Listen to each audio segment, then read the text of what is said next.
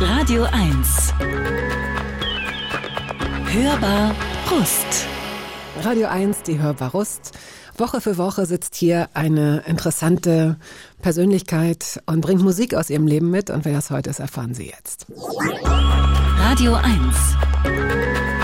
Hörbar Rust. Unser heutiger Gast hat nachweislich schon vieles gehört. Wildes, Schönes, Furchtbares, sehr viel Lustiges, aber eines wird diese Person voraussichtlich nie gehört haben. Ich kann mich nicht erinnern, sind wir uns schon mal begegnet? Nein. Die Regisseurin, Schauspielerin und Autorin Adriana Altaras, die 1960 in Zagreb zur Welt kam und seit dem Studium in Berlin lebt, hinterlässt zu 100 Prozent einen Eindruck, auch wenn die Begegnung nur kurz war. Sie sprudelt und sprengt, entwirft Szenarien, inspiriert und erzählt mit großer Leidenschaft und sehr viel Humor. Zudem aber spricht ihr Arbeitsoutput Bände. Alterhass ist Spiegel-Bestseller-Autorin, hat von Alles auf Zucker bis Pastewka und Das perfekte Geheimnis in zahlreichen Filmen und Serien mitgespielt und arbeitet, weil zwei Berufe ja nicht reichen, erfolgreich als Regisseurin. Im letzten Jahr inszenierte sie allein zwei Opern. Auf ihrem Weg von A nach B fingen wir sie kurz ein für die Dauer einer Hörbarhust. Ja, und ich kann nicht garantieren, dass das hier journalistisch wird, weil mir die Distanz fehlt. Ne? Das kenne ich. Distanz habe ich auch gar keine. Nee. Also nie. Nee, und weil wir hier sowieso so rumgurken und auch befreundet sind, also sage ich jetzt hier, aber trotzdem so formell ich kann, herzlich willkommen. Dankeschön für die Einladung. Sehr gerne. Ich weiß, dass du äh, To-Do-Listen liebst. Oh, vergöttere. Was, was steht da noch unabgestrichen auf einer aktuellen? Entrümpeln. Habe ich heute ungefähr eine halbe Stunde bevor ich herkam aufgeschrieben. Ich habe mhm. auch schon die Nummer, ich habe mit Mustafa schon telefoniert. Mustafa wird dir helfen dabei? Ja, ja der muss das Sofa mitnehmen. Ich kann es nicht mehr sehen. Da haben die Kinder drauf gepupst, alle Hunde drauf gekotzt, reicht jetzt. Okay. Ist das ähm, äh, entrümpeln, was, was steht da, was ist da noch? Ähm, ich möchte die Küche und das Wohnzimmer neu machen. Und da ich ja jetzt ganz kurze Drehpause habe, bevor ich mein Buch rausgebe, habe ich gedacht, das kann ich ja jetzt mal zwei, drei Tage machen, eine Küche neu und so. Mhm. Dauert länger, dauert. Ja. Ähm, mischen sich äh, in diese To-Do-Liste auch so äh, kleine Sachen wie Karotten kaufen Absolut. oder oder Shampoo? Zahnpasta stand gestern, diese kleinen Tuben, diese Reisetuben. Reisetuben? Ne? Die, die hatte Rossmann nicht und der M Oder auch irgendein nicht. anderer. Gar keiner. Also die, da bin ich an Kudam ne, mhm. geradelt, um mhm. Zahnpasta zu kaufen. Stand mhm. auf meiner To-Do-Liste. Mhm. Was stand noch drauf? Bank weil ich bin ja lange weg und dann muss ich ganz viel und so zahlen mhm. und äh, ja, mhm. Post abholen, bist falsch du gut, geparkt. Bist du gut darin, deine äh, schriftlichen Sachen regelmäßig zu ordnen? Ja, also das Ding ist, dass meine Tante, ja, die ja 102 geworden ist, nichts weggeworfen hat, so zarte 70 Jahre. Und das ist der Hammer, was mich da alles erwartet. Also mache ich dauernd Ordnung. Auch schon vorher, also ja. über diese Tante, also, die wir kennenlernen werden, hast du dein letztes Buch geschrieben, das jetzt, das jetzt gerade herauskommt?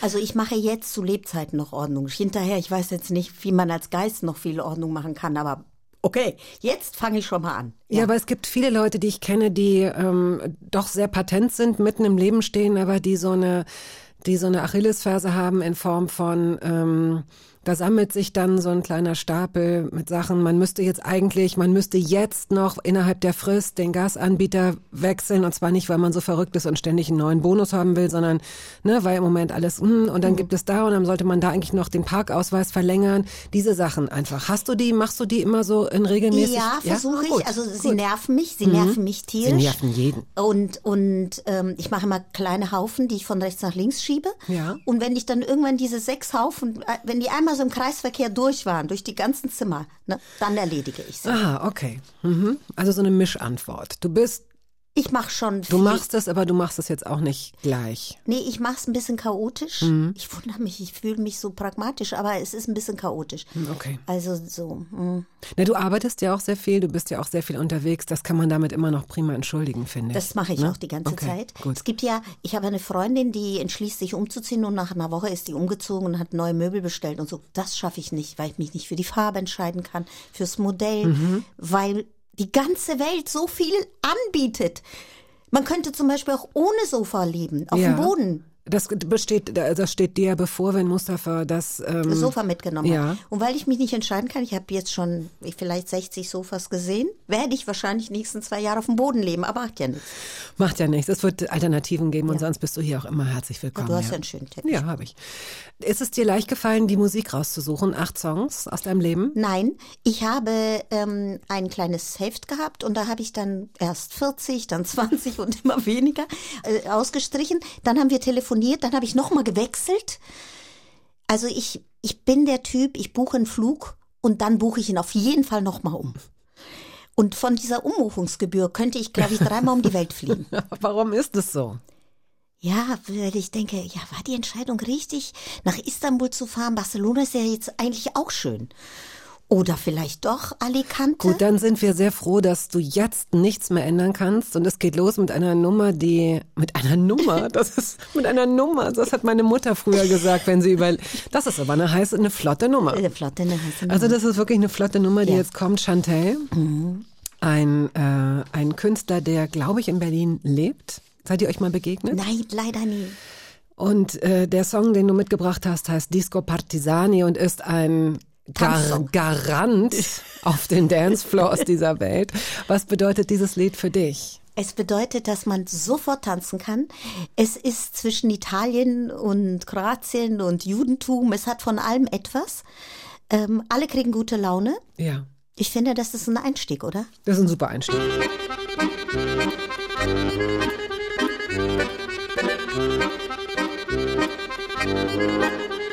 My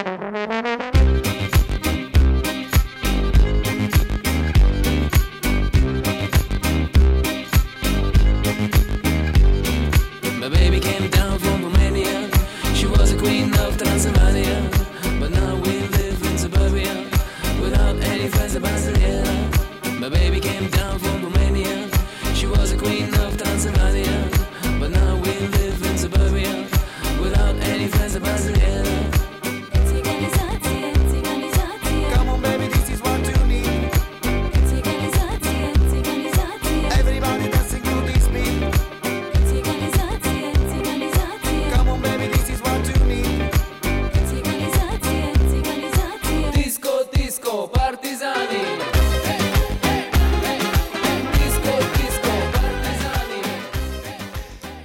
Regisseurin, Schauspielerin und Autorin Adriana Altaras ist heute hier zu Gast. Und eben gerade hast du gesagt, es stimmt gar nicht, dass, dass ich den Leuten immer so im Gedächtnis bleibe.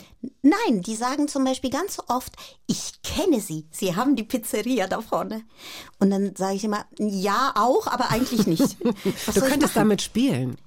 Dass ich eine Pizzeria habe? Naja, du könntest jedes Mal eine neue Geschichte dir überlegen. Mach Ah, ich ja. Entweder Mache ich ja. Ich sag, ich hab sie oder ich habe sie gerade Ich hab verkauft. sie verspielt. Oder so, weil was soll ich machen? Die glauben mir ja ohnehin nicht, wenn ich sage, stimmt nicht. Naja, in Berlin ist es ja so, dass äh, viele Leute relativ cool sind mit, mit Schauspielerinnen und Schauspielern, mit ähm, bekannteren Leuten, ne? weil, weil, es hier, weil hier so viele leben einfach auch. Ja, aber auch wenn man jetzt zum Beispiel in Westdeutschland, sagt man ja nicht mehr, aber gibt's ja noch, fährt oder nach Italien und da sind deutsche Urlauber, die wissen ganz genau, dass mir die Cafeteria, die Bar, das alles gehört. Schauspiel, also Schauspielerin kommen die nie. Wäre das, wäre das was für dich? Du bist ja sehr kommunikativ und du hast äh, sowieso viele Berufe parallel zueinander, wie wir ja auch schon festgestellt haben. Aber könntest du dir das, also ich könnte mir das auch tatsächlich gut vorstellen. Du hast ja so eine offene Art, du hast extrem viel Energie. Könntest du dir vorstellen, Also ich habe für eine, eine meiner besten Freundinnen, Jule, ihr Hotel, sie hatte eine Zeit lang ein Hotel geführt, zwei Wochen, als sie Urlaub hatte. Nie wieder. In Worten nie wieder. Da kommen die Leute nachts um elf und fangen an, ähm, ja, wir möchten gerne noch einen Punsch. Ganz abgesehen davon, ich Punsch ganz schrecklich Punsch? finde. Ja, Punsch, es war Winter. Dann wollen sie saufen, dann haben sie Eheprobleme, dann erzählen sie sie mir, dann gehen sie doch nicht schlafen, dann trinken sie noch einen Schnaps. Dann wollen sie wieder essen, weil sie dann wieder Hunger haben vom vielen Saufen. Nee. Dann habe ich die Betten gemacht, dann haben mir die Finger wehgetan von dem Laken hinter dieser Matratze. Nee, wirklich. Weder Hotel noch Kneipe geht hast nicht. du darüber nicht ein Stück auch gemacht oder was geschrieben sogar? Das hab In ich der noch Schweiz? Ich habe ein Stück geschrieben über ein Hotel. Aber ich habe nicht das Hotel Das geführt. hat damit nichts, das hatte damit aber nichts zu tun mit den Erfahrungen, die du da gemacht hast. Ich bin wirklich, ich kann das nicht, ich halte das nicht durch. Zwei Nächte und dann gehen mir die Leute auf den Senkel. Okay, gut. Also dann steigen wir doch jetzt mal ein in dein sehr bewegtes Leben, das Ja. mit deiner sehr bewegten, ungewöhnlichen Familie beginnt. Wir sprechen ja auch nicht zum ersten Mal, aber ich finde, wir sollten das auf jeden Fall noch mal mitnehmen, weil es ist schon deine deine Eltern, wie das Ganze gekommen ist, du in Zagreb zur Welt und dann zur Tante, die ja auch eine große Rolle spielen wird in diesem Gespräch heute. Also viele von ihnen werden auch wahrscheinlich oder vielleicht durch äh, die Bücher oder auch die Verfilmung Titos Brille, da hast du das Buch geschrieben und das wurde eben auch verfilmt, kennen dich möglicherweise einige Hörerinnen und Hörer schon und deine Geschichte, aber für diejenigen, die es noch nicht tun, let's go. Also erstmal möchte ich sagen, ich glaube, dass alle eine bewegte Familiengeschichte haben. Es ist nicht nur meine so interessant. Biografien sind spannend. Ähm, der Tagesspiegel macht doch auch immer so eine Seite, wo er so Bio Biografien erzählt von Leuten, Mhm, die gestorben Ja. sind. Und das rührt mich immer sehr, weil ich finde auch die kleinste Geschichte ist spannend. So, fangen wir mal damit an. Meine, ob die spannend ist oder nicht, kann ich nicht sagen. Ich habe ja nur die. Kenne ja keine andere. Aber ich bin ja in Zagreb, Kroatien geboren. Schöne Stadt im Balkan. Deshalb spreche ich Kroatisch. Meine Eltern sind äh, nach dem Krieg wieder zurück nach Kroatien. Meine Mutter war zwischendurch in einem KZ und dann befreit von den Amerikanern in Süditalien. Mein Vater war Partisan in den Bergen Kroatien. Dann haben sie beim Wiederaufbau des sozialistischen Staates unter Marschall Tito mitgemacht, ganz an vorderster Front. Und bis äh, man die Juden aus der Partei rausgeschmissen hat und mein Vater in die Schweiz ging und meine Mutter hat meinen Pass entzogen. Und mich haben sie im Auto zu meiner Tante hinten versteckt. Unter einer. Decke in einem Unter kleinen. Auto bist du äh, nach Italien Genau. gebracht Und worden. bin mit vier zu meiner Tante gekommen, der einen Italiener geheiratet hat in Norditalien, in Mantua. Und da bin ich dann im Kindergarten und in die Schule. Okay, jetzt, jetzt, jetzt, jetzt, haben wir jetzt, also ab jetzt können wir so ein bisschen auf Jetzt langsamer. langsam. Jetzt, Jetzt gehen wir mal in den ersten Gang von den vierten. was ja gar nicht so einfach ist, weil, also ich war, ich kenne dich gut genug, um zu wissen, dass du ein sehr emotionales Verhältnis zu Autos hast. Sie sind mehr als nur ein Vehikel, das von A nach B geht. Es ist aber, du hast dich gerade mal 20 Sekunden gesetzt, da erzähltest du schon die Geschichte von dem Auto, das du dir unlängst in Lissabon geliehen hast. Das letzte, das noch da war, das definitiv zu groß war Ja, für dich. was soll ich machen? Ich kam mit den Füßen nicht dran. Also entweder ich hätte oben rausgeschaut oder unten mit den Füßen geguckt. Also das heißt, um zu fahren, konntest du eigentlich gar nicht aus dem Fenster oder aus der Windschutzscheibe Nee, gucken. ich habe alle Decken und alles, was ich mit hatte, äh, unter mich gesetzt und hinter mich und war dann ein bisschen größer und bin wirklich mit den Zehenspitzen gefahren und nur geradeaus. Rückwärts ging gar nicht. Gar nicht. Ich bin von Lissabon an die Agave in einem durch. Zack. Hab's aber auch geschafft. Von 9 Uhr bis 24 Uhr war ich da. Nur vorwärts. Nicht gepinkelt, nichts angehalten, nichts, gar nichts. Nur vorwärts durch. Und dann war ich in so einem Feldweg, weil ich mich verfahren hatte, musste rückwärts da raus. Und dann hat, hat Gott sei Dank das Auto so Musik gemacht, weil es so modern ist. So bu, bu, di, di, bu, du, du. Und dann wusste ich, wie ich irgendwie da rauskomme. Das war's. Und zurück wieder, nur geradeaus. Okay, wie kam ich da jetzt drauf? Keine Ahnung, weil du bist auch sprunghaft. Ja, assoziativ würde ich jetzt sagen. Ja. Okay, Ja. Deine Mutter war Architektin und dein Vater Arzt. Er hat, glaube ich, ähm, ich weiß nicht, Radiologe, hat das Militärkrankenhaus, glaube ich, sogar äh, geleitet, bis er worunter er wahrscheinlich ziemlich gelitten hat, wenn er überzeugter Partisan war und Kämpfer äh, der kommunistischen Partei, dass man ihn dann rausgeschmissen hat, dass er fliehen musste sozusagen vor seinen eigenen Leuten. Ähm, hat er, hat ihn das verbittert oder was würdest du? Verbittert hat es ihn nicht, aber er hat sehr an der Partei gehangen. Es gibt ja auch diesen Film über die Familie Brasch und da kommt das auch drin vor, dass der Vater der Partei so einen Brief schreibt. Das hat mein Vater auch gemacht, dass die Partei sein Lebensinhalt war, dass er da weiterbleiben möchte, dass er nicht weg möchte und so. Und ähm, das war für ihn sehr, sehr schwer. Meine Mutter war so enttäuscht, dass sie das Parteibuch zerrissen hat und das war's dann. Aber haben Sie Ihre Ideale dann in Frage gestellt oder äh, sind Sie dabei geblieben? Tja, das ist eine interessante Frage. Ich finde, so wie sie waren, sind sie dabei geblieben innerlich. So haben sie gelebt in Deutschland, aber sie haben in Deutschland gelebt. Da gab es für sie keine kommunistische Parteien, die sie hätten eintreten wollen. Das nicht. Sie haben dann einfach erstmal versucht, in Deutschland anzukommen. Na, Sie haben dann ja später die jüdische Gemeinde gegründet. Äh, in welcher Stadt? In Gießen? In Gießen, und das ist ja mhm. nun wirklich nicht äh, Kommunismus. Nein, aber es ist auf jeden Fall so gesehen auch eine Art von gesellschaftlichem Engagement, um bestimmte Ja. Ideale oder wie auch immer zu verankern oder zu, wie auch immer man es nennen Ja, möchte. das finde ich einen interessanten Bogen. Da hast du völlig recht. Sie sind immer mit Idealen beschäftigt gewesen, mit Dingen aufbauen, mit etwas schaffen in dieser Welt, die Welt verändern und verbessern in ihrem Sinne.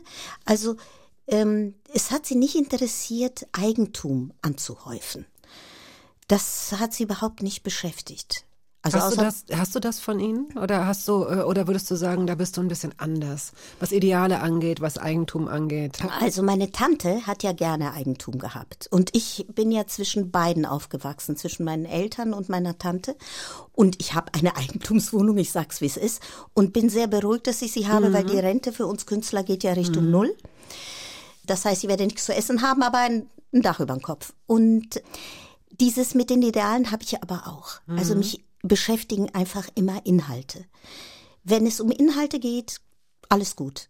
Wenn es um Befindlichkeiten geht, wird es schwierig für mich. Also So, also bist du zur Tante gekommen, du warst vier. Mhm.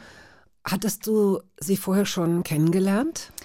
sie kam manchmal nach Kroatien ans Meer, aber ich konnte mich an sie nicht erinnern.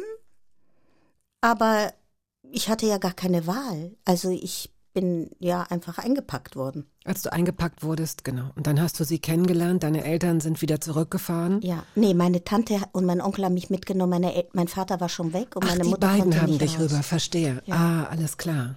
Okay.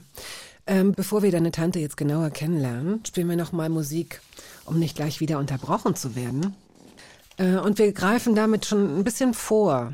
Äh, es geht um deine Pubertät in Italien. Die hast du da ja erstmal gar nicht erlebt. Du hast ja erstmal, gehen wir an die, an die ersten Lebensjahre oder von, von vier bis sieben, war ja sozusagen der erste, der erste Schub, über den wir gleich sprechen. Und dieser Song gehört schon zur Pubertät. Aber erzähl trotzdem, warum du ihn ausgesucht hast. Domenico Modugno.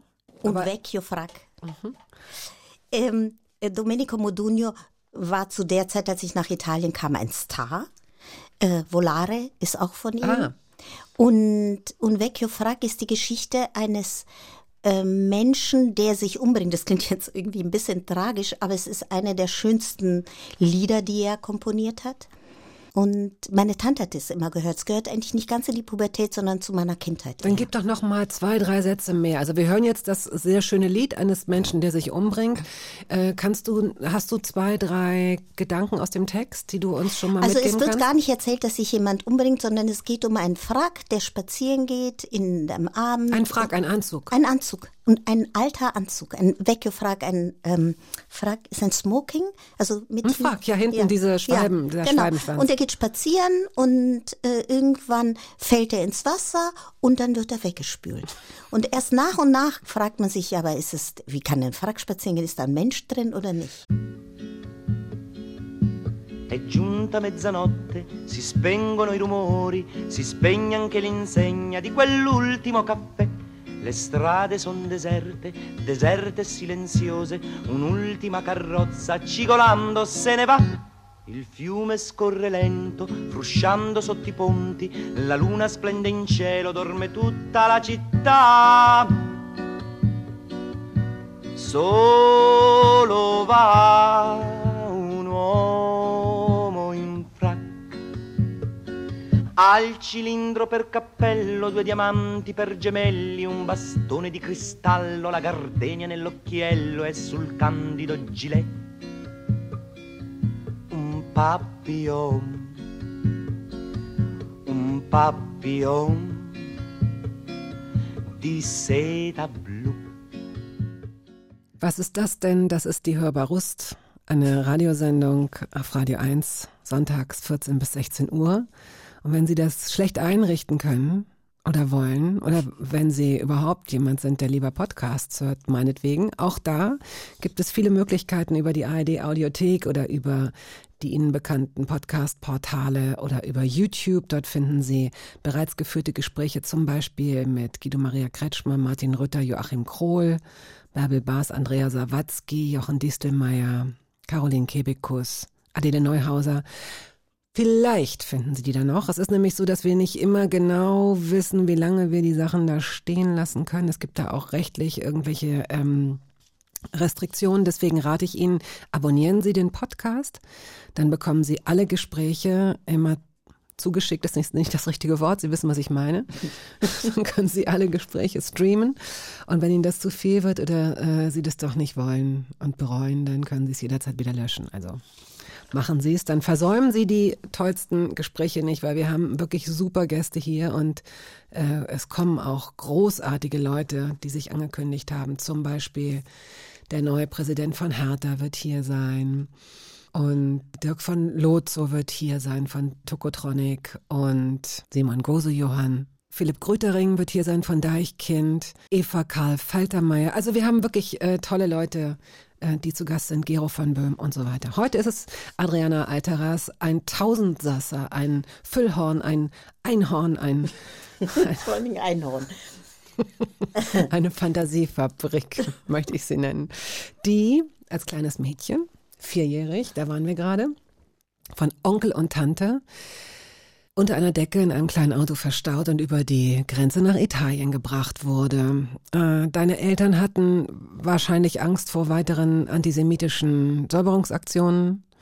Ja, du nickst und ähm, dachten, okay, das kleine Mädchen ist besser, dachte deine Mutter, bei meiner Schwester aufgehoben.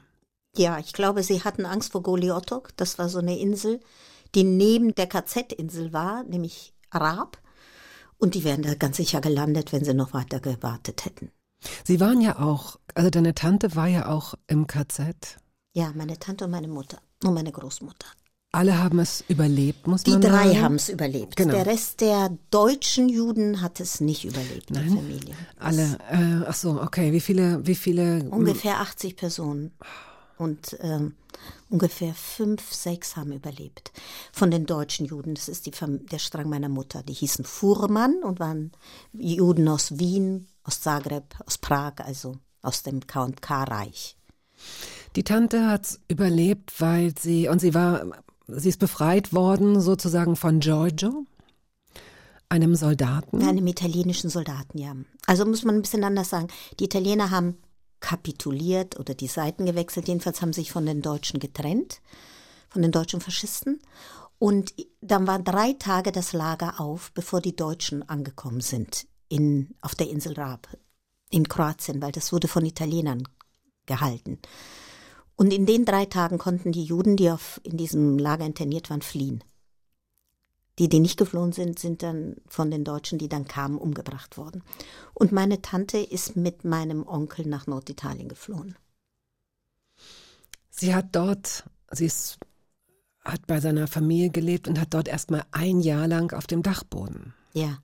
äh, verbracht, was man sich überhaupt nicht vorstellen kann, was wirklich schwer ist. Also natürlich äh, jetzt, ähm, wenn man so auf ein fremdes Leben schaut, das man ja nicht fühlt, sondern wo man nur versuchen kann, sich hineinzudenken, denkt man natürlich, das ist ja besser als im KZ und solange alles noch unsicher war, aber die Zeit, wie sich die Zeit dehnt, äh, wir haben es jetzt ein bisschen durch Corona mal lernen müssen, was es bedeutet und wir hier in Deutschland kaum. Also es gab ja auch in Spanien, in Italien ganz restriktive, wo Menschen wirklich drunter gelitten haben, zwei Wochen einfach ihr Zuhause nicht verlassen zu können, manchmal länger, sehr viel länger. Ein Jahr auf einem Dachboden zu verbringen. Ich denke, dass sie ab und zu äh, ähm, in die Küche runter, also im Haus sich bewegt hat. Ich denke auch, dass die Nachbarn das gewusst haben müssen. Mein Onkel hat sie als Cousine aus Bergamo herausgegeben. Ähm, ob die das geglaubt haben oder nicht, weiß ich nicht, aber ich vermute mal, das habe ich mir so erklärt, sie haben sie nicht ähm, denunziert, weil ganz Italien war so durcheinander. Ähm, sie hatten Sie, sie waren Faschisten, sie waren aber keine Faschisten mehr, sie wollten nicht mehr zu den Deutschen, sie waren aber auch nicht mehr wirklich anständige Italiener. Also es war eine Umbruchzeit. Ich vermute, deshalb haben sie sie nicht denunziert und auch mein Onkel nicht, der ja fahnenflüchtig war, der ist ja nicht zurück zu den, der ist auch nicht zu Mussolini gegangen. Ne? Also Die, die, das war so eine Zeit, die ganz offen war. Aber sie war auf dem Dachboden und hat Italienisch gelernt. Als sie runterkam, konnte sie Italienisch. Und sie muss gelernt haben, einfach Zeit mit sich allein. Also Ja. das ist ja auch nicht selbstverständlich. Das Gar klingt nicht. jetzt so, als wäre es so einfach. Ja. Also für viele Menschen ist es eben nicht einfach Für und mich die wäre werden es verrückt. Mhm. wahnsinnig schwer gewesen. Wahnsinnig schwer. Aus Dankbarkeit hat sie, ist sie bei ihm geblieben und Ja. hat ihn geheiratet. Ja. Aus Dankbarkeit und, wie sie selber sagte, immer, na weißt du dir, ich war scheu und wo hätte ich dir gehen sollen und der Krieg hat mich verunsichert. Nun, wen hat der Krieg nicht verunsichert? Ja gut, aber dann als Betroffene, auch das schreibst du, ähm, sagt sie natürlich, warum ich als junge Frau? Warum sollte ich als junge Frau getötet werden? Warum, was hatten sie gegen, also du schreibst es natürlich schöner, aber diese Frage stellt man sich natürlich ja. auch. Was hatten sie gegen mich? Was hatten sie gegen uns? Warum musste ich fliehen? Warum musste, warum hat man uns alles genommen? Sie hat in der Zeit immer gedacht, ähm, alle anderen sind tot. Sie wusste ja nichts. Auch noch ein Jahr nach dem Krieg, bis das Rote Kreuz bekannt gegeben hat, wer überlebt hat. Dass ihre Mutter und ihre Schwester überlebt noch hat. Mhm. überlebt haben, ja, wusste sie das nicht. Du hast das Ganze aufgeschrieben in einem Buch, das heißt äh, Besser allein als in schlechter Gesellschaft. Meine eigensinnige Tante. Ist gerade erst vor ein paar Tagen erschienen, also deswegen noch die Druckerschwärze Ja. ist noch ganz, Ja. ist noch ganz Ja. frisch. Und äh, es zeigt auf dem, auf dem Cover vorne dich an der Hand deiner Tante, einer bildschönen, strahlenden Frau, die du auf jeden Fall als Konstante in deinem ganzen Leben hattest. Sie ist deine zweite Mutter gewesen. Ja, ich glaube, das Buch ist alles in allem auch eine Liebeserklärung, eine große Liebesgeschichte zwischen ihr und mir, die wir ja zwar verwandt sind, aber eben sie ist nicht meine Mutter. Also sie muss nicht mich so schlimm erziehen. Sie hat mich natürlich erzogen und geprägt, aber sie stand nicht unter dem Druck, alles richtig machen zu müssen. Sie war ja nur die Tante. Und ähm, ich stand nicht unter dem Druck, ich muss sie lieb haben oder ich muss mich gegen sie wehren. Das war eine sehr schöne Beziehung, die wir da irgendwie hatten. Die auf Freiheit basierte, Ja. Mhm. genau, der Möglichkeit, sich einfach so zu lieben. Und deswegen ist sie auch aus allen Wolken gefallen, als deine Mutter eines Tages anrief. Die sind inzwischen, äh, hatten die sich in Gießen niedergelassen Ja. und haben gesagt, so, nach drei Jahren, ähm, wir holen die Tochter wieder ab. Das wollte sie auf keinen Fall. Sie selbst hatte ja keine Kinder. Wie alt war sie, als, äh, als du zu ihr gekommen bist? Da war sie äh, 44, Da war sie 45, okay. 44 und ähm, hat mich nach Deutschland gefahren, da war sie 47. Sehr ungern. Also erstmal Deutschland war nicht ihre erste Wahl, dann in ein Internat, fand sie une also vollkommen falsch. Dann hättest du ja auch bei ihr bleiben können. Genau, das war ja auch dieses Argument. Dann war die Internatsleiterin eine ehemalige Kinderreichstagesstättenbeauftragte im Großraum Berlin, also eine etwas Nazi-Frau. Etwas sage ich, weil wie viel wissen wir nicht. Also das äh, hat ihr alles gar nicht gepasst. Hm. Tja, aber sie hatte keine. Keine Wahl, nein, Keine keine, Wahl. Handhabe. Hm. Lucio Dalla hast du mitgebracht. Lucio Dalla gehört in die Pubertät. In meine Pubertät zumindestens. Er ist ein, wie die Italiener sagen, Kantautore. Die Italiener haben ja so ein Volksgut, wo sie singen, alle jetzt und alle Lieder von allen Sängern können. Gerade war Sanremo wieder, das Festival in Sanremo und das ist ein Volksfest. Warst du da? Nein, ich habe aber alle Abende verfolgt. Gianni Morandi gesehen und so, es war cool. Und dieses Lied, das wir jetzt hören, L'anno che c'era, L'anno che c'era. Das ist ein, ein Lied über das Jahr, was kommen wird. Und über die Fantasien und was alles passieren könnte. Er hat sehr tolle Texte geschrieben, Lucio Dalla ist leider schon tot. Ich habe ihn aber hier im Metropol einmal singen hören. Es waren nur Italiener da. Alle Kellner von ganz Berlin, alle Kneipenbesitzer waren da. Wir waren alle zusammen und haben mitgesungen. Und was wird das für ein Jahr? Was singt er? Äh, ein tolles, fantastisches Jahr. Es wird ke keinen Hunger mehr geben. Es wird keine Kriege mehr geben. Die Priester werden Kinder kriegen ohne Ende. Es wird wahnsinnig viel gevögelt. Alle werden reich sein und es wird Essen geben und trinken ohne Ende, weil der Italiener, der lebt ja, um zu essen. Also andere Leute essen ja, um zu leben, aber bei den Italienern ist das anders.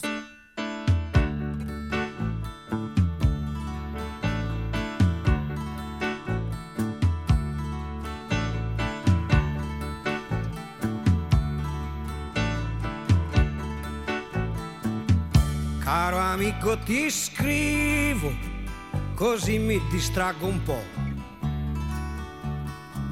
E siccome sei molto lontano, più forte ti scriverò. Da quando sei partito c'è una grossa novità. L'anno vecchio è finito ormai, ma qualcosa ancora qui non va. Adriana Altaras ist heute hier zu Gast. Sie ist Schauspielerin, Regisseurin, Autorin und als kleines Mädchen, als Siebenjährige, die jetzt drei warme, sonnige, schöne Jahre in Italien hinter sich hatte, plötzlich wieder in Deutschland. Um genau zu sein, in Gießen. Hm, stimmt. Bist du eigentlich äh, dann dreisprachig schon gewesen? Hast du Deutsch gesprochen?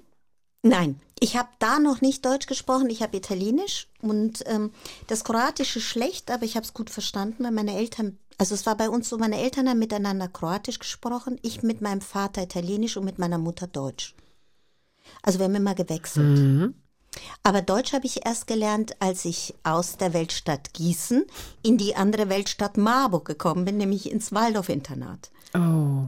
Ich wusste gar nicht, dass es ein Waldorf-Internat auch gibt. Da Ah, gab ja. es das, ja. Es gibt ein paar, aber das war eins davon. ja. Warum bist du nicht bei deinen Eltern geblieben? Na, meine Mutter wollte arbeiten, die kam ja aus dem Sozialismus, da arbeiten Frauen. Ja, Frauen, du arbeitest, also wir sind, ne? Ja, aber damals gab es auch Mütter, die zu Hause geblieben sind in Deutschland und sehr gerne. Und eine anständige Mutter gehörte nach Hause. Gibt es ja auch die Haltung. Und die kam für meine Mutter überhaupt nicht in Frage. Außerdem waren sie beide frisch in Deutschland und haben Warum haben sie Deutschland gewählt? Dieses, Sie mussten, weil sie beweisen konnten, dass meine Mutter eine deutsche Jüdin ist. Sie hätten nicht nach Italien gehen können, wo sie wollten, weil sie keine, niemanden hatte, der sie da hätte nehmen können. Also sie suchten eine Arbeitsmöglichkeit, eine Wohnmöglichkeit und Deutschland hat den deutschen Juden die Möglichkeit gegeben. Es ist absurd, aber es ist so. Okay. Sie haben die Staatsangehörigkeit in Deutschland bekommen. Gut, jetzt wurdest du da also wieder entwurzelt und bist in dieses Internat äh, gegangen. Bist du am Wochenende, konntest du am Wochenende nach Hause oder? Alle drei Wochen durften wir nach Hause. Wollte ich dann, also am Anfang schon, später wollte ich das gar nicht mehr, weil ich meine Eltern auch nicht so gut mehr kannte. Außerdem niemanden in Gießen kannte und im Internat war ja immer was los. So waren ja 40 Kinder. Da war auf jeden Fall, hatte man viele Geschwister. Also hat dir das eher gefallen auch?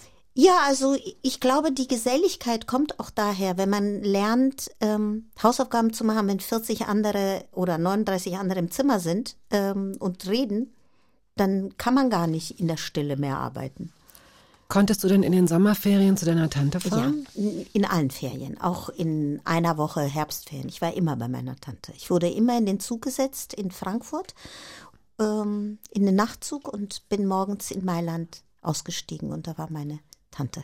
Also fiel es dir schwer, wieder zurückzufahren nach Deutschland oder konntest du dich mit diesen zwei doch sehr unterschiedlichen Leben Am gut- Anfang fiel es mir sehr schwer. Ich konnte das, ich habe das deutsche Essen überhaupt nicht vertragen und auch überhaupt die Lebensweise nicht im Internat. Es ist mir sehr schwer gefallen. Ich hatte wahnsinniges Heimweh nach meiner Tante und habe mir immer vorgestellt, ich spare jetzt das Geld und dann komme ich bis zum Brenner und den Rest laufe ich.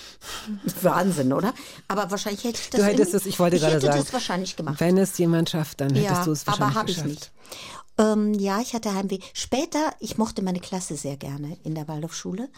Da waren wir, ich glaube, 42 Kinder und es war toll. Und dann bin ich immer gerne in die Schule gegangen. Das Buch erzählt die Geschichte mh, oder das Verhältnis von, von dir und deiner Tante. Ich will jetzt nicht sagen anhand von Telefonaten, gar nicht, aber ihr habt sehr, sehr viel miteinander telefoniert und diese Gespräche nimmst du manchmal zum Anlass, um so Ausflüge zu machen in Erinnerung.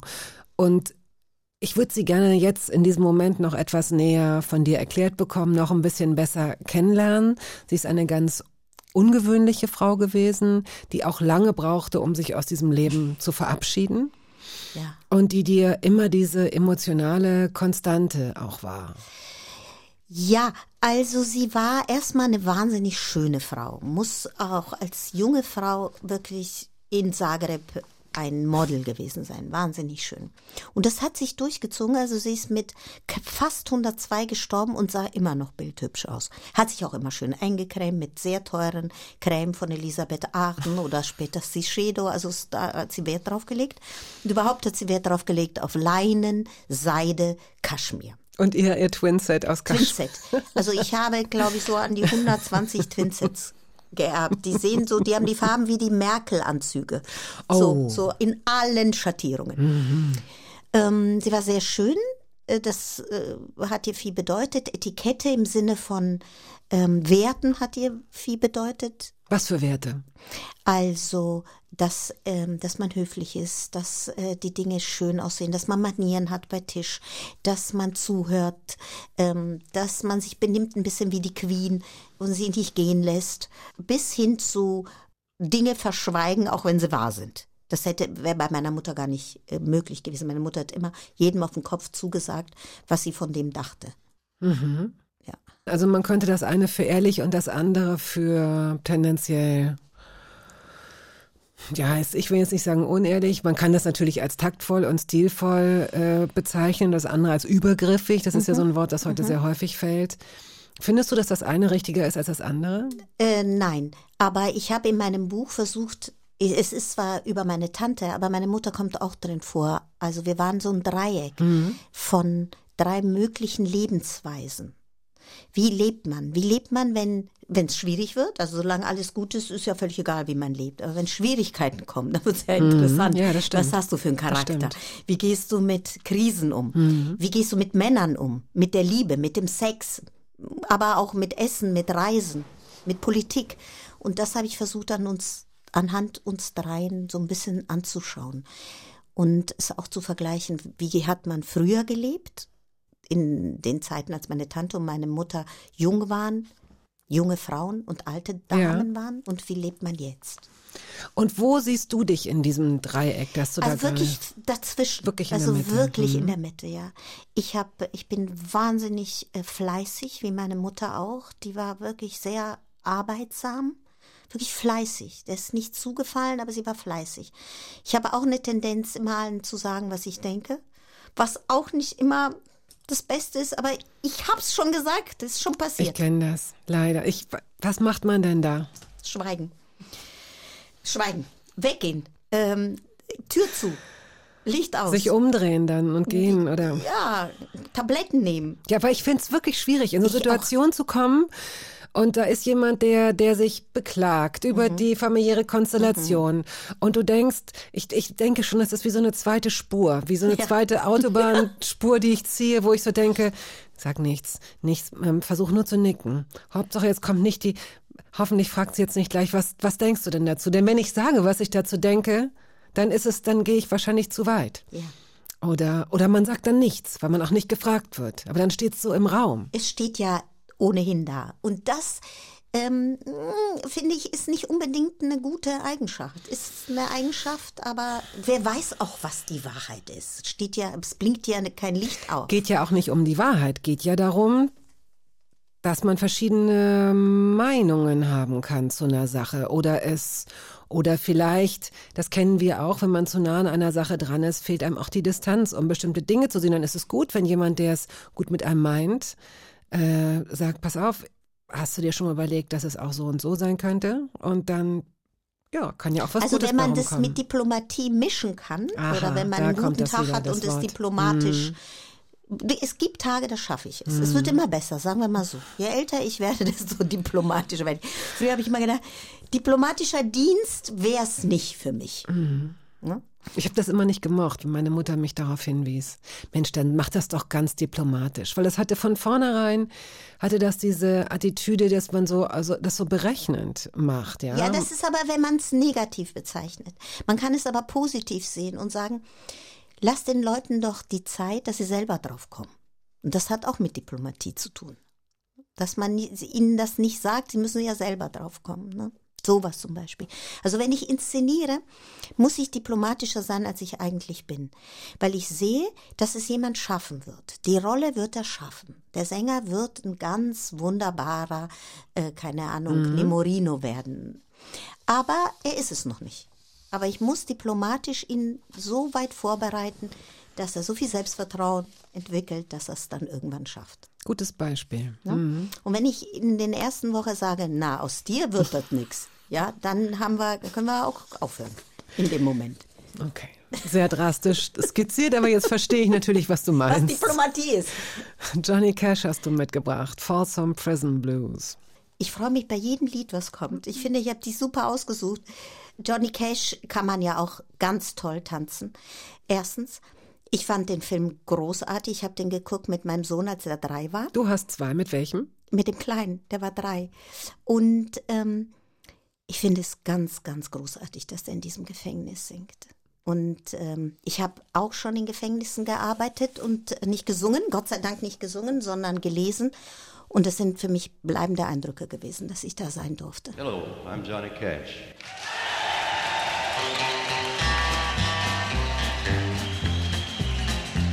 I hear the train a comin', it's rolling around a bend, and I ain't seen the sunshine since I don't know when. I'm stuck in Folsom Prison, and time keeps dragging on. But that train keeps a rolling on down to San Antone. Radio 1. Hörbar Brust.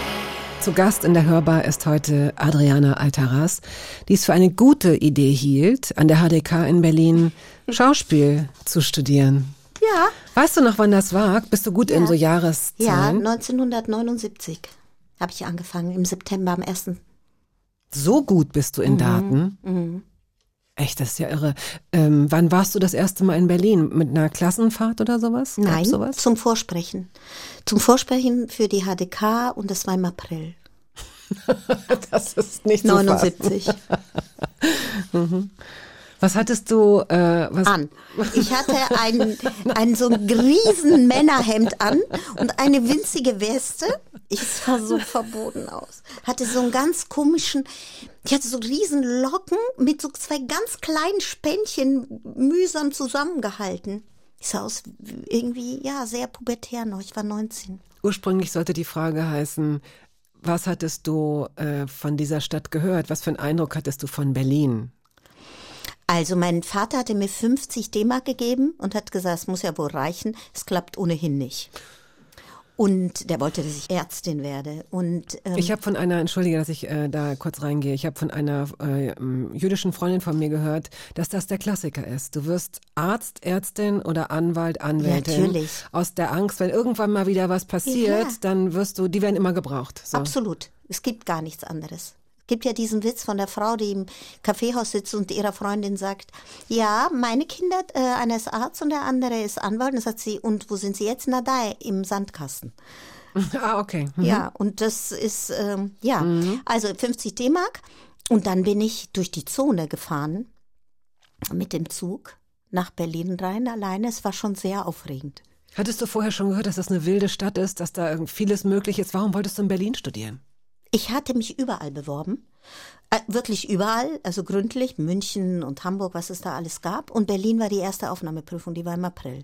Und das also hast du bin auch ich dahin. geschafft. Dann habe ich die geschafft und dann habe ich gedacht, ja, dann mache ich das jetzt.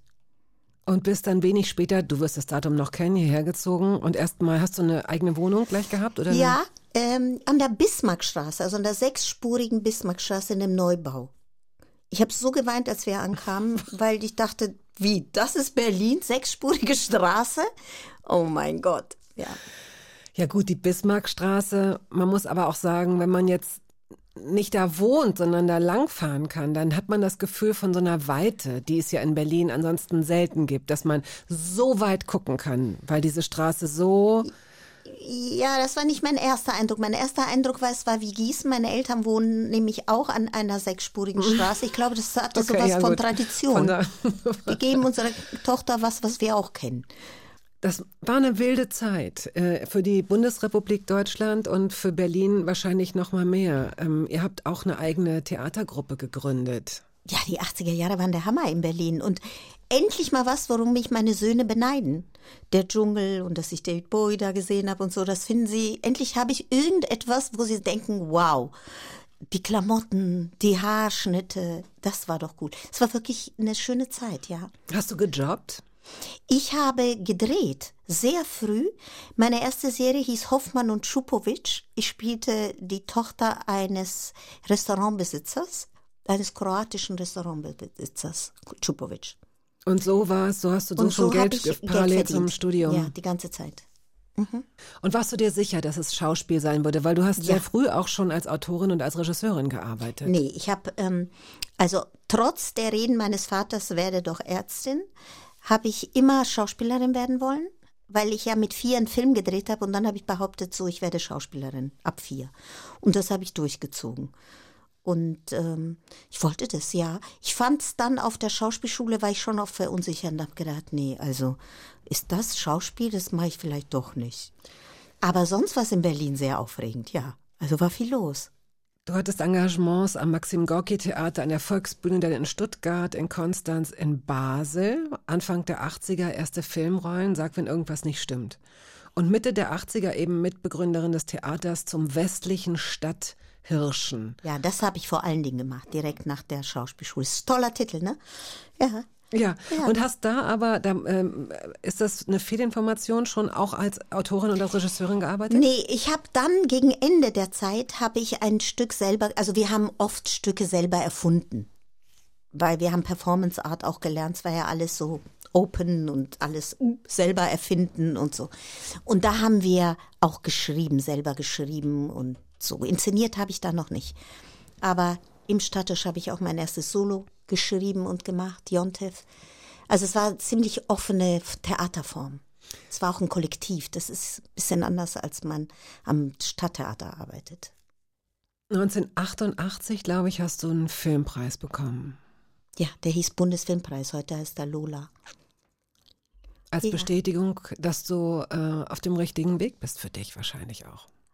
Ähm, Aber ja, du hast es ja auch gar nicht angezweifelt, wie du eben gesagt hast. Ich habe es so gerne gemacht. Also ich liebe meinen Beruf, egal was, ob ich spiele, inszeniere oder schreibe. Ich habe so ein Glück, weil es ist goldrichtig. Also sonst kann ich mich wirklich nicht entscheiden, ob ich die roten oder die blauen Schuhe kaufen möchte, ob ich Kartoffeln esse oder Reis oder Pasta oder wohin soll ich in Urlaub fahren. Aber der Beruf, der stimmt. Der stimmt einfach. Ja, Ja, du hast ja auch nicht nur einen. Also es, und es ist, was du erlebst. Naja, es ist auch wirklich, was du erlebst, wird auch gleich, äh, das, da, wie so eine Alchemistin, das habe ich dir gestern am Telefon schon gesagt. Verwertet. Ich meine, was ist das für ein Mensch, der wütend ist und dann sich erst mal zwei Tage ins Bett legt? Du bist es. Niemand würde mit Wut ins Bett gehen, du aber schon. Aber die Sachen, die du in, in, äh, innerhalb weniger Stunden hintereinander erlebt hast, werden dann über kurz oder lang ja wahrscheinlich auch in irgendeiner Kolumne oder irgendeinem Buch auftauchen. Ist das jetzt ein Vorwurf oder ist das eine Empfehlung? Das ist eine, einfach nur eine Feststellung. diplomatisch formulierte Feststellung. Ja, die Karin Graf, das ist meine Agentin, die sagt auch immer, schöne Bücher, aber dein Leben möchte ich nicht leben. Da weiß ich auch nicht, ist das jetzt nett gemeint oder was? Doch, es ist nett gemeint. Ich habe hier ein, ähm, ich glaube, es ist zu deinem dritten Buch gewesen. Da hat eine, eine Autorin, der, eine Redakteurin der Berliner Zeitung geschrieben, Sabine Rolf, ähm, anlässlich deines Buches Das Meer und ich waren im besten Alter. Das sind, glaube ich, äh, Kolumnentexte gewesen. Ne? Ihre Texte sind eine Wohltat in einer Zeit, in der so viele Menschen die Nerven, den Überblick oder ihre Manieren verlieren. Vom Humor ganz zu schweigen. Vor allem aber sind sie richtig gut. Das ist ja dann auch eine Sache, auf die du dich verlassen kannst. Das eine ist Schauspielerei, da, da ist man immer so ein bisschen ausgeliefert, kann ich mir vorstellen, denn du weißt nicht, was wird dir angeboten. Da kannst du nur bedingt proaktiv sein. Du kannst zu Castings, du kannst das Glück haben, zu Castings eingeladen zu werden und dann wirst du es oder wirst es nicht. Wenn du schreiben kannst, in der Art, wie du schreibst, kannst du erstens Stücke selbst schreiben, wenn du das möchtest. Du kannst für andere schreiben und du kannst Bücher schreiben. Das ist ja eine Art von Freiheit. Das stimmt, aber man ist ja in nichts sicher, wenn man Kunst macht. Du doch sicher auch nicht. Also ich schreibe was, jetzt ist ja die Premiere meines Buches und ich bin nervös. Ich weiß nicht, wie es ist. Ich weiß nicht, wie ich es lesen soll. Also ich bin, ich bin nicht sicher. Ich schreibe ja nicht so und denke mir, wow, der Satz ist ja wohl der Hammer. Nee, ich suche ja beim Schreiben genauso wie ich suche beim Spielen. Aber du bist ja im Gegensatz zu Musikerinnen oder Musikern, die dann vielleicht mal einen Flitz kriegen und sagen, okay, lass uns jetzt mal das vierte Album. Das vierte Album ist äh, ganz elektronisch geworden. so, das ist ja jetzt bei dem Stil, wie du schreibst. Ich weiß nicht, vielleicht wird Karin Graf, die Literaturagentin, oder du selbst oder vielleicht deine treuesten Fans oder deine Söhne eine, eine Veränderung bemerken. Aber ansonsten ist, bist doch du der Filter, durch den das alles läuft. Das Also ist so das- verlässlich. Ja, also ich habe, bevor ich jetzt dieses äh, Buch über meine Tante geschrieben habe, noch ein anderes geschrieben. Ich hatte ein Stipendium in Amerika und habe geschrieben über Rabbinerinnen. Und das war so langweilig, das Schreiben. Und das Buch ist so langweilig geworden, das kannst du dir nicht vorstellen. Weil ich keine Rabbinerin bin und im tiefsten Innern auch gar nicht verstehe, wie man das wird. Aber ich habe mich so bemüht, ein anständiges Buch zu schreiben, was nicht durch mein, durch mich als Filter geht. Funktioniert bei mir überhaupt nicht. Gar nicht. Ja, okay. Das ist jetzt auf der Festplatte. Vielleicht kann ich es nochmal filtern in irgendwas. Afrikola, keine Ahnung, irgendwas.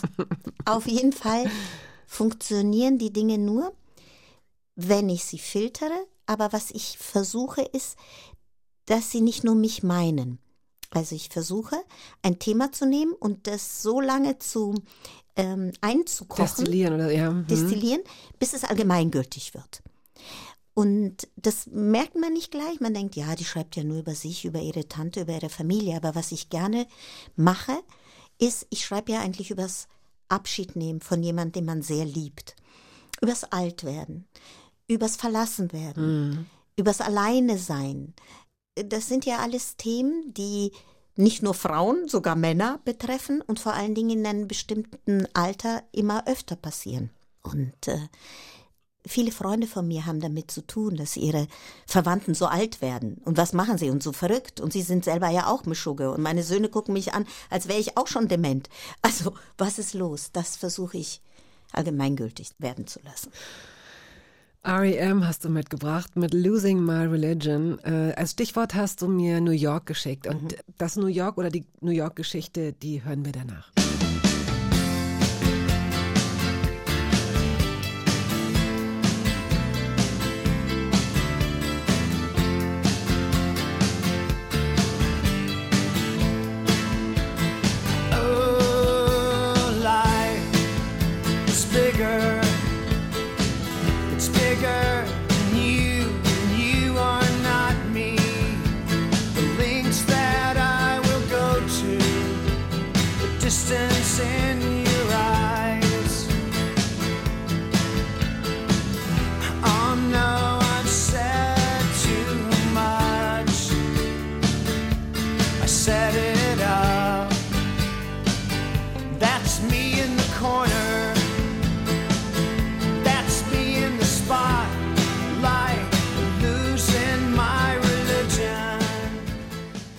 Adriana Alteras ist heute hier zu Gast. New York war das Stichwort für REM. Warum New York? Ich habe in New York studiert, nachdem ich hier fertig war mit der HDK, also jetzt UDK, habe ich in New York Universität der Künste. Universität der Künste, ähm, Schauspiel. Ähm, nachdem ich eine Diplom-Schauspielerin war, jawohl, gibt's, bin ich nach New York und habe in der Experimental Theater Wing noch ein halbes Jahr studiert. Performing Arts. Das klingt, Cool, oder? nein, das klingt, äh, um es diplomatisch zu formulieren, Ja. klingt es so, als äh, könne man, es könnten Menschen wie ich, die keine Ahnung von Theater haben, sich da ganz gut drüber lustig machen, über so Workshops, wo man dann äh, zwei Tage lang ein Stuhl sein muss oder so. Gab Äh, es sowas? nein, Performing Art ist richtig harte Arbeit, weil es ist richtig Performance. Also ist äh, zum Beispiel, gab es die One-Minute Performances. Also jeder hat eine Minute Zeit, auf die Bühne zu gehen und etwas darzustellen. Das heißt, du musst ziemlich genau wissen, was du willst, weil du hast nur eine Minute Zeit. Das ist sowas wie Instagram Reel. Das ist sozusagen Ja, der Vorgriff nur- auf die sozialen Medien. Äh, Genau, äh, äh, nur in den 80er Jahren. Und ich habe da unter Anne Bogart, das ist eine sehr bekannte Performing Art Direktorin, Theater gespielt über American History in so einer alten Kirche haben wir da Performances gemacht. Es war sehr toll. Okay. Und es passte gut zum Statte später. zum selber schreiben, ein selber erfinden, andere Methoden. Ah, okay. Die Wooster Group hat ähm, auch viele solcher Methoden benutzt, um Auftritte zu haben, viel mit Mikrofonen schon damals. Das kann man sich jetzt gar nicht vorstellen, weil jetzt gibt's ja nichts ohne Mikros. Mhm. Aber damals war das neu. Das war New York und dann, das hat zwar überhaupt keinen Zeitbezug, aber es ist äh, auch Amerika. Du warst häufiger in LA. Und, Nee. Äh, In Miami.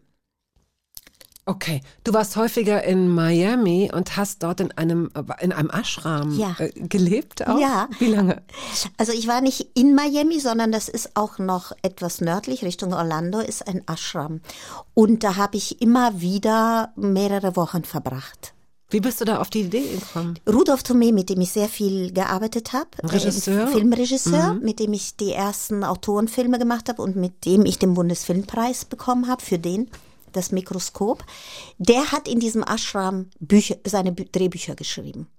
Und dann wollte ich mal sehen, wo ist der Ort und wie heißt, wie sieht die Guru-Frau aus? Ma heißt sie und wie ist das überhaupt? Da? Wie ist ja, wie ist es denn überhaupt? Ich stelle mir das so vor, ist das so ein, so ein eingezäuntes Gelände und dann ist das wie so ein, äh, wie so ein, wie ist es denn? Also erstmal ist es überhaupt nicht eingezäunt, fängt schon mal so an, sondern es ist ein Teich und um den Teich herum sind Tempel unterschiedlicher Größe aller Religionen. Und in einem Haus, das ist relativ groß, hat die Ma, jetzt ist sie tot, Lectures gehalten, also Vorträge über Egoismus, über Träume, über Wut, über Eifersucht, viele Dinge zum Beispiel. Oder es gab einen Speisesaal, es gab eine große Küche. Ähm, man hat viel spirituelle Arbeit geleistet, Yoga gemacht, Kampfsport und meditiert und sich versucht zu besinnen. Hast du gesagt, unterschiedliche Religionen? Ja, da waren sehr viele Tempel. Also sie war eine Ex-Jüdin und die meisten Bewohner dieses Ashrams waren Ex-Juden, falls man überhaupt Ex-Jude sein kann, aber sie waren Juden und sind dann Hinduisten geworden. Und äh, auf diesem Ashram-Gelände steht aber auch so eine kleine Kirche, ein buddhistischer Tempel, ein jüdischer Schrein, also alles Mögliche. Hm, okay. Ja, ja, aha. Okay, ich gehe auch zur Astrologin. Und wenn jetzt die Sendung beendet ist, nein, ich habe ein Faible für das Leben um uns herum. Das wollte ich nicht in Abrede stellen durch mein noch nachdenken, weil du hast gemerkt, dass mein Gehirn noch so ein bisschen. Ja, du warst so schweigsam. Ja, aber das lag eher daran, dass ich äh, überrascht war, dass die, äh, dass da offenbar nicht so ein Gewese um unterschiedliche ähm, religiöse Strömungen gemacht wurde, weil Reli- Religion ist ja per se nichts Schlechtes. Ich weiß nicht, wer sich das warum mal ausgedacht hat, aber ähm, es, äh, es ergibt wahrscheinlich auf irgendeine Art und Weise Sinn.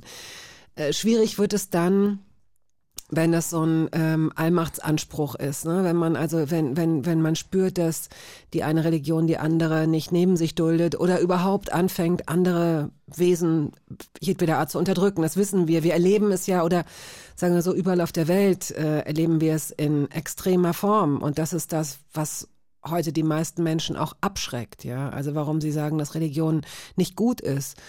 Und bei der Vorstellung, dass in so einem Ashram, dass, dass man sich auf den kleinsten gemeinsamen Nenner Spiritualität einigt und dann sozusagen jeder wieder wie so ein wie so ein wie so ein Benzin und jeder aber dann wieder in sein kleines Auto steigt und äh, seinen eigenen Weg macht. Das das fand ich reizvoll. Es ist sehr reizvoll gewesen für mich. Also die, die da gelebt haben, haben ja vor allen Dingen hinduistische Praktiken. Also heißen Swamis, die, die sehr heilig sind, also sowas wie Priester.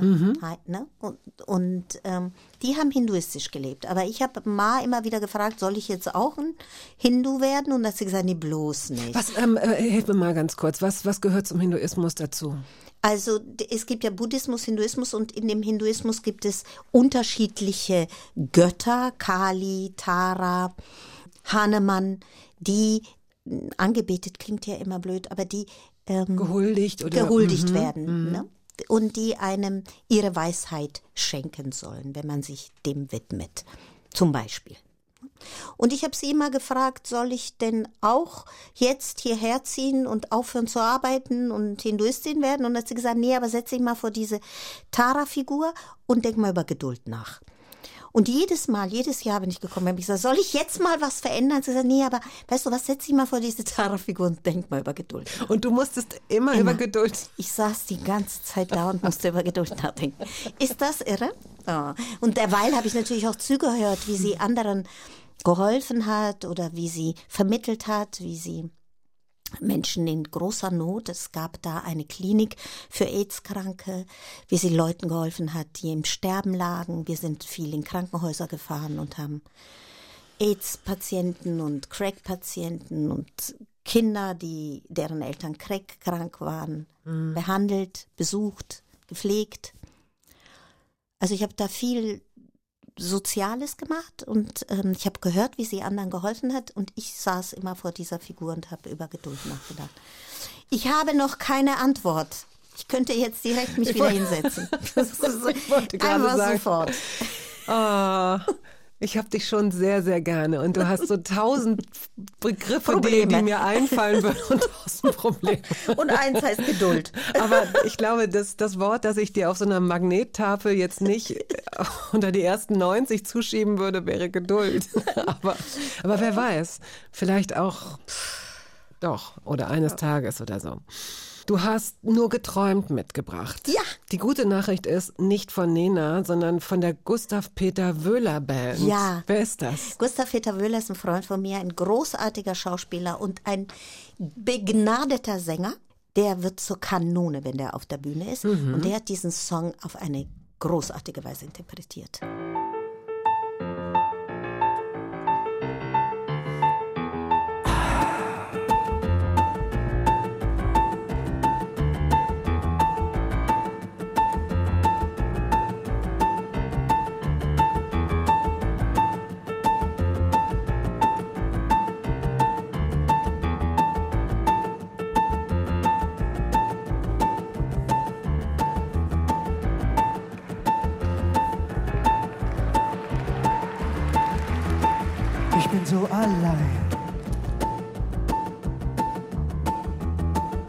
Will bei dir sein. Ich sehe deine Hand. Ich habe heute nichts versäumt. Äh, ich muss weitermachen. Also was Sie nicht wissen, weil Sie es nicht wissen können, diese Frau hier ist gerade ausgerastet nach diesem Song. Du bist sitzen geblieben, aber du hast geschrien. Ja, weil den Song habe ich im Auto immer so zurückgespult, immer zurückgespult und immer mitgesungen, den ganzen Sommer lang. Ja, das macht man auch mit zarten 60. Weil du sehr wütend warst. Ne? Du hast dich immerhin nicht ins Bett gelegt. Habe ich gesungen. Ja. ähm, gut. Ins Bett gelegt hast du dich vor Wut auch nur, das darf ich verraten, weil du Ja. ins Wasser gefallen bist, oder? Und zwar mit vollen Klamotten, mit allem drum und dran in den Tegler See. An einem eiskalten Tag. Ja, Oh, durch Schlotter. dünne Eis durch in den See. Mhm. Ja, kann ja mal passieren.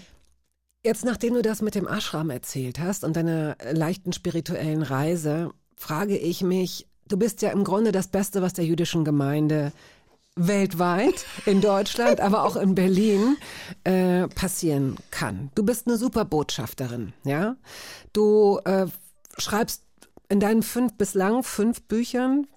Ich weiß nicht, ob die Rabbinerin da schon. äh, Nee, die Rabbinerin, da nicht zu, ne? nicht, Also nein. sind, okay.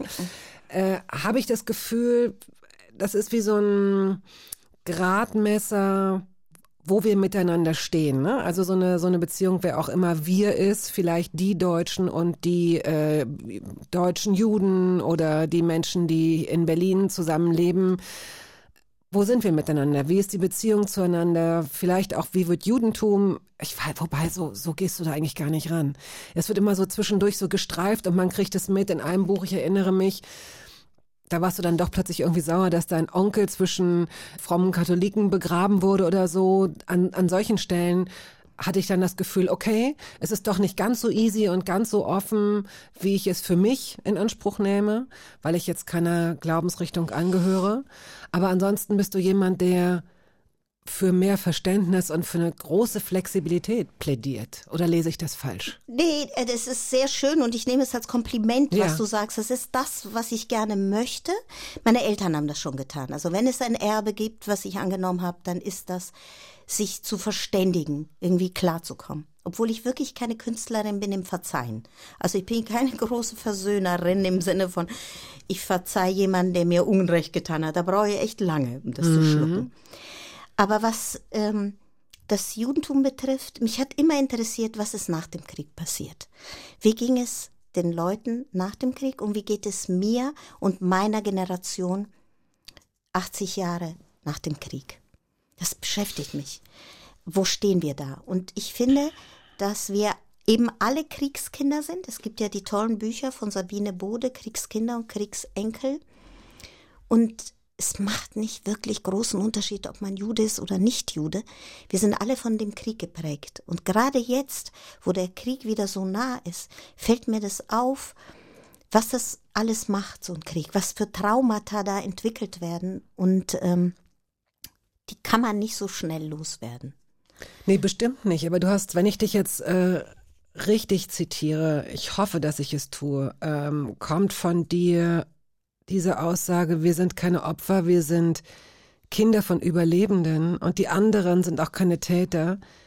Das macht die Begegnung komplett anders. Ja, so das, das. das bereitet natürlich einen Boden, auf dem man diese, ich will nicht sagen, die Uhr auf Null stellen, weil das geht überhaupt gar nicht, aber auf der man äh, leicht miteinander oder leichter miteinander ins Gespräch kommt, auch, auch was diese unvorstellbar schweren großen Themen angeht. So ne? ist es. Und dieses Gespräch ist, glaube ich, der Schlüssel. Aber ich könnte mir vorstellen, dass sich die einen die Hände reiben und sagen, na siehste, also was wird denn hier mal für ein Gewese gemacht? Und die anderen, möglicherweise orthodoxe oder orthodoxere Juden, dann denken, Herrgott, jetzt machst du es ihnen aber wirklich zu leicht, so geht es auch nicht. So ist es. Und deshalb bin ich für die jüdische Gemeinde nicht nur ein Geschenk.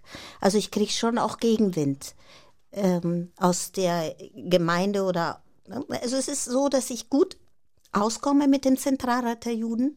Und jetzt gerade habe ich eine Geschichte geschrieben zu Purim für die jüdische Allgemeine Zeitung, die ich liebe. Ich liebe Zu das Purim? Blatt. Zu Purim. Zum Karneval, zum jüdischen Karneval. Okay. Eine Geschichte geschrieben. Und die Geschichten, die ich schreibe, sind natürlich überhaupt nicht orthodox, sind das Gegenteil davon. Was ist denn jüdischer Karneval? Jüdischer Karneval ist die Geschichte von Esther. Und die hat sich verkleidet und deshalb verkleiden sich die orthodoxen Juden in Israel auch. Und Verkleiden spielt während des Purimfests eine Rolle. Also unterscheidet sich nicht im Wesentlichen von irgendwie von einem Vom Inhalt dann doch, aber vom Verkleiden natürlich nicht. Und ähm, darüber habe ich eine Geschichte geschrieben, weil ich alles in Frage stelle an dieser Geschichte der Esther.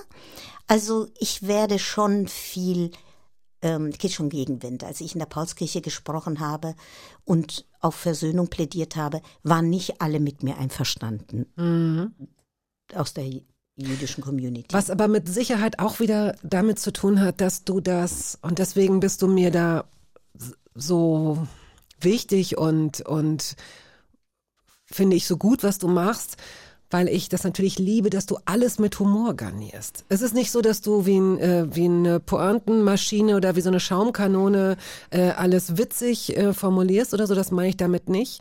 Aber ich kann mir keine fünf Sätze von dir, die aneinander hängen, vorstellen, ohne dass es entweder so beginnt oder dass es am Ende doch etwas gibt, was zumindest kurz, wo man zumindest kurz auflachen muss. Oder wo man zumindest Machst du das ja auch. Das, ich, ich mag das, ich finde das wichtig. Ich finde das auch wichtig, deshalb mag ich dich ja auch, weil du das machst. Du machst es doch, ich weiß nicht, warum machst du es eigentlich? Na, Das weiß ich nicht. Ich will es ja jetzt auch nicht als Auszeichnung äh, sehen oder so. Es ist ja nichts, was man, was einen besser oder schlechter macht als andere. Es ist eine Art zu kommunizieren, die ja auch nach hinten losgehen kann. Tut's und das, und das meine ich. Ich glaube, wenn du in der Paulskirche über das Vergessen und das vielleicht auch ähm, Vergeben oder das Erinnern sprichst, mh, dann musst du schon Jüdin sein, um das mit Humor sagen zu dürfen, so dass da auch Humor ist. Denn äh, alles andere wäre ein sich erheben, ein sich lustig machen, etwas nicht ernst genug nehmen und so weiter. Und deswegen glaube ich auch, dass der Humor als trojanisches Pferd in vielerlei Hinsicht hervorragend funktioniert. Mir macht's einfach Spaß. Mir macht es Freude, Humor einzusetzen. Ich merke aber auch, dass ich an Grenzen stoße. Und gerade bei Social Media wird es einem ähm, reagieren ja Menschen, die man auf normalem Wege niemals kennengelernt hätte. Jeder nimmt sich irgendwas heraus. Ich erfinde äh, die Geschichte, dass ich einen Alien getötet habe und dann schreibt mir eine Frau ganz lang, dass sie das taktlos findet, weil es gibt Menschen, die wirklich Visionen haben und wie könnte ich mich über diese Menschen erheben? Ja, schon, das darf man nicht. Ja. Meine Söhne haben auch gesagt, du Mama darfst auf keinen Fall zu Social Media, sonst gibt es das bald nicht mehr.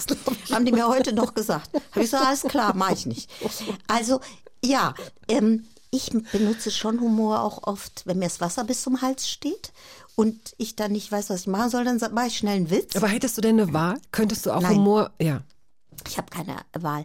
Und wenn ich nicht lustig bin, das passiert ja manchmal, wenn ich drei Tage vor Wut im Bett liege, dann merke ich, okay, jetzt ist es dramatisch, jetzt ist es richtig dolle. Und sobald ich wieder Witze machen kann, bin ich wieder an Land. Meine Eltern waren aber auch so.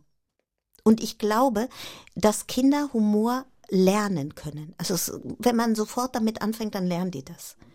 Das ist, glaube ich, nicht, dass jemand humorvoller ist als jemand anderes. Man muss ein bisschen üben. Wie Tennis. Glaubst du nicht? Weiß ich nicht. Ich, ich, ich ähm, mache mir viel Gedanken über Humor und ich finde auch, dass es an der Zeit ist, eine, ein Manifest des Humors. Ich habe da heute, nein, wirklich, das klingt jetzt so wie eine, Ja? wie eine schlechte äh, Loyo, äh, hm. Aber ich habe heute gerade dran gedacht, dass es an der Zeit ist, dass, dass, dass wir schnell darüber reden, was mit Humor, was möglich sein darf und dass immer noch ganz viel möglich sein muss. Obwohl ganz viele Befindlichkeiten gerade äh, äh, aufploppen. Und wenn man anfängt, auf einzelne Befindlichkeiten zu sehr einzugehen, dann wird es Humor nicht mehr geben können. Siehe dieses Beispiel mit dem Alien, ja. Ja, also es ist ja so, ich fand zum Beispiel, ich, ich gucke sehr gerne Pastewka oder Kebekus und ich fand Stefan Raab immer überhaupt nicht witzig. Also deshalb ist es auch mal interessant, über die Sachen zu sprechen, die nicht lustig sind. Weil ich fand, dass er sich immer über andere erhoben hat. Der Humor interessiert mich nicht. Mich interessiert auch Kurt Krömer nur, wenn er wirklich witzig ist und nicht, wenn er sich erhebt über die anderen. Was er auch jetzt inzwischen manchmal tut. Das finde ich schade. Das finde ich unnötig. Ich mag den Humor lieber, wenn man selber ein Teil davon ist, von einer Katastrophe, in die man reingerutscht ist, Ja. weil irgendwas Ja, passiert ja. ist, weil man ins Wasser gefallen ist. So. Wenn ich das erzähle, jetzt bin ich ins Wasser gefallen und alle sagen, oh, es war aber kalt, dann sage ich, aber ich war ja angezogen. Das ist mir das Erste, was mir eingefallen ist dabei. Es war natürlich ein Drama, weil ich bin dann plitschnass mit dem Auto nach Hause und ich war sauer und alles zusammen. Aber ich war ja angezogen.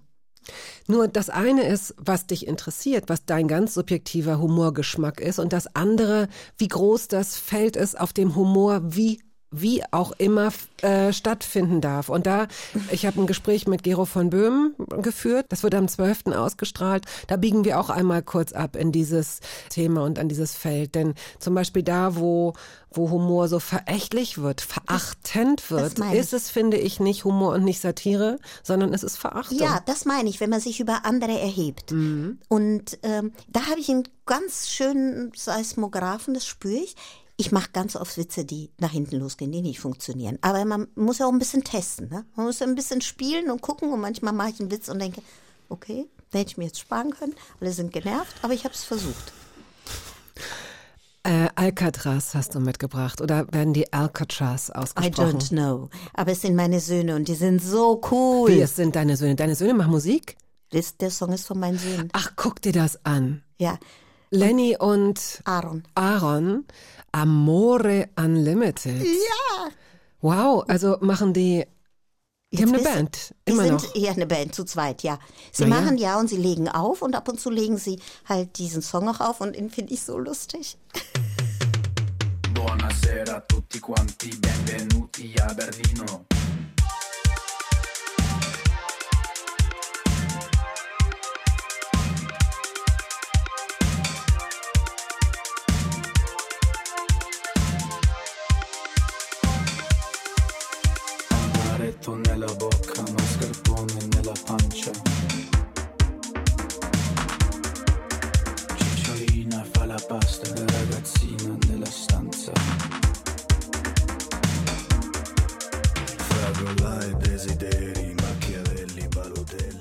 Radio 1, die Hörbarust. Hörbar at radio1.de lautet unsere E-Mail-Adresse, wenn Sie uns schreiben wollen. Und ich glaube, Sie wollen uns schreiben, um eines der Exemplare von Besser allein als in schlechter Gesellschaft, meine eigensinnige Tante, das neue Buch von Adriana Alteras zu gewinnen, müssen Sie folgende Frage richtig beantworten.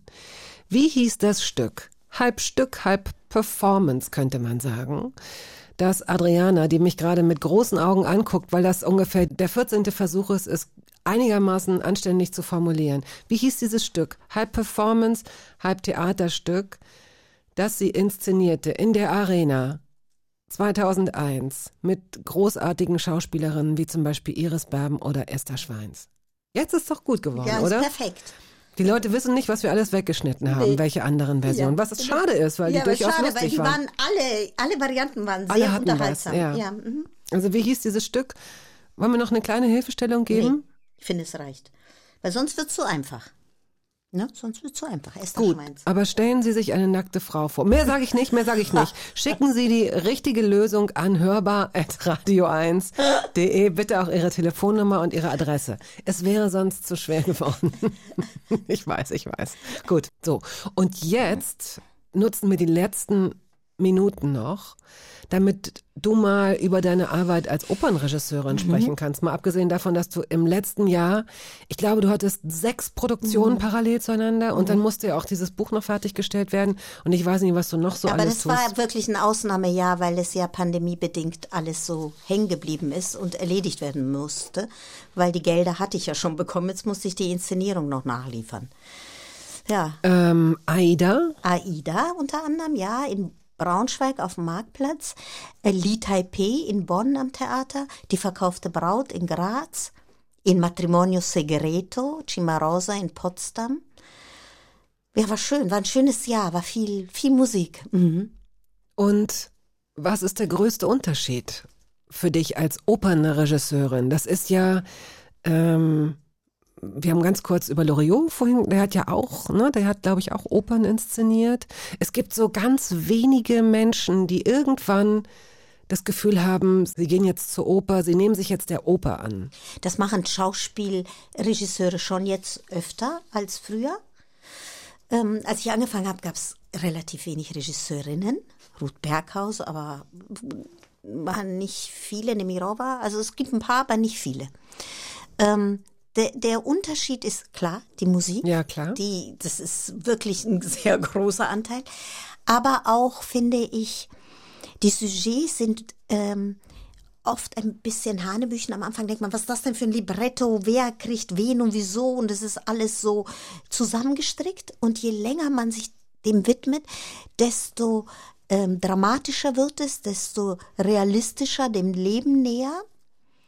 Ähm, es ist oft sehr lustig, die Musik ist oft so schnell wie bei Rossini oder so extrem rührend wie bei Verdi. Also man, alle Sinne werden herausgefordert.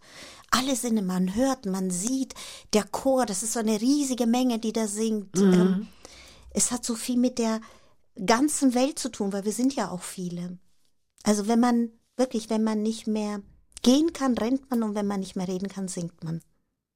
Gibt es, obwohl das ein super Schlusswort gewesen wäre, eine, ein Projekt, eine Oper, die ähm, vor dir liegt? Also kannst du etwas empfehlen? Also ich werde in Bonn im nächsten Jahr Flight machen. Das ist die Geschichte von diesem Geflüchteten, der auf dem Flughafen lebt, wo Spielberg den Film gemacht hat, Terminal. Ähm, da freue ich mich schon drauf, weil das ist zeitgenössische Musik. Man denkt immer, oh Gott, kann man das hören? Aber ja, hörbar. Das ist das perfekte, äh, Entschuldige, das perfekte Schlusswort. Wobei es auch das noch nicht ist, denn es gibt ja noch ein letztes Lied, das du mitgebracht hast, das wir spielen. Ach, gucke mal. Caro Nome. Es ist Verdi, Rigoletto und die Gilda-Arie Caro Nome. Und damit gehen wir raus aus diesem Gespräch. Dankeschön. Das mir eine große Freude war. Ja, auch erst. Viel Spaß mit dem, mit dem Buch und viel Erfolg, sagt man wahrscheinlich auch, und mit all dem, was da noch kommt. Bis Dankeschön. bald.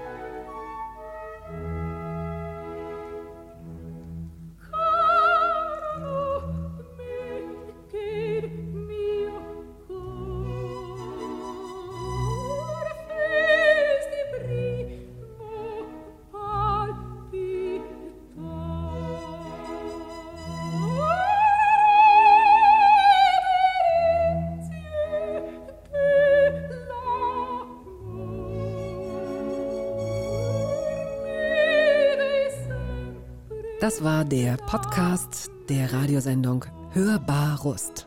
Wir hoffen, dass es Ihnen gefallen hat. Wenn Sie möchten, Sie können ihn abonnieren.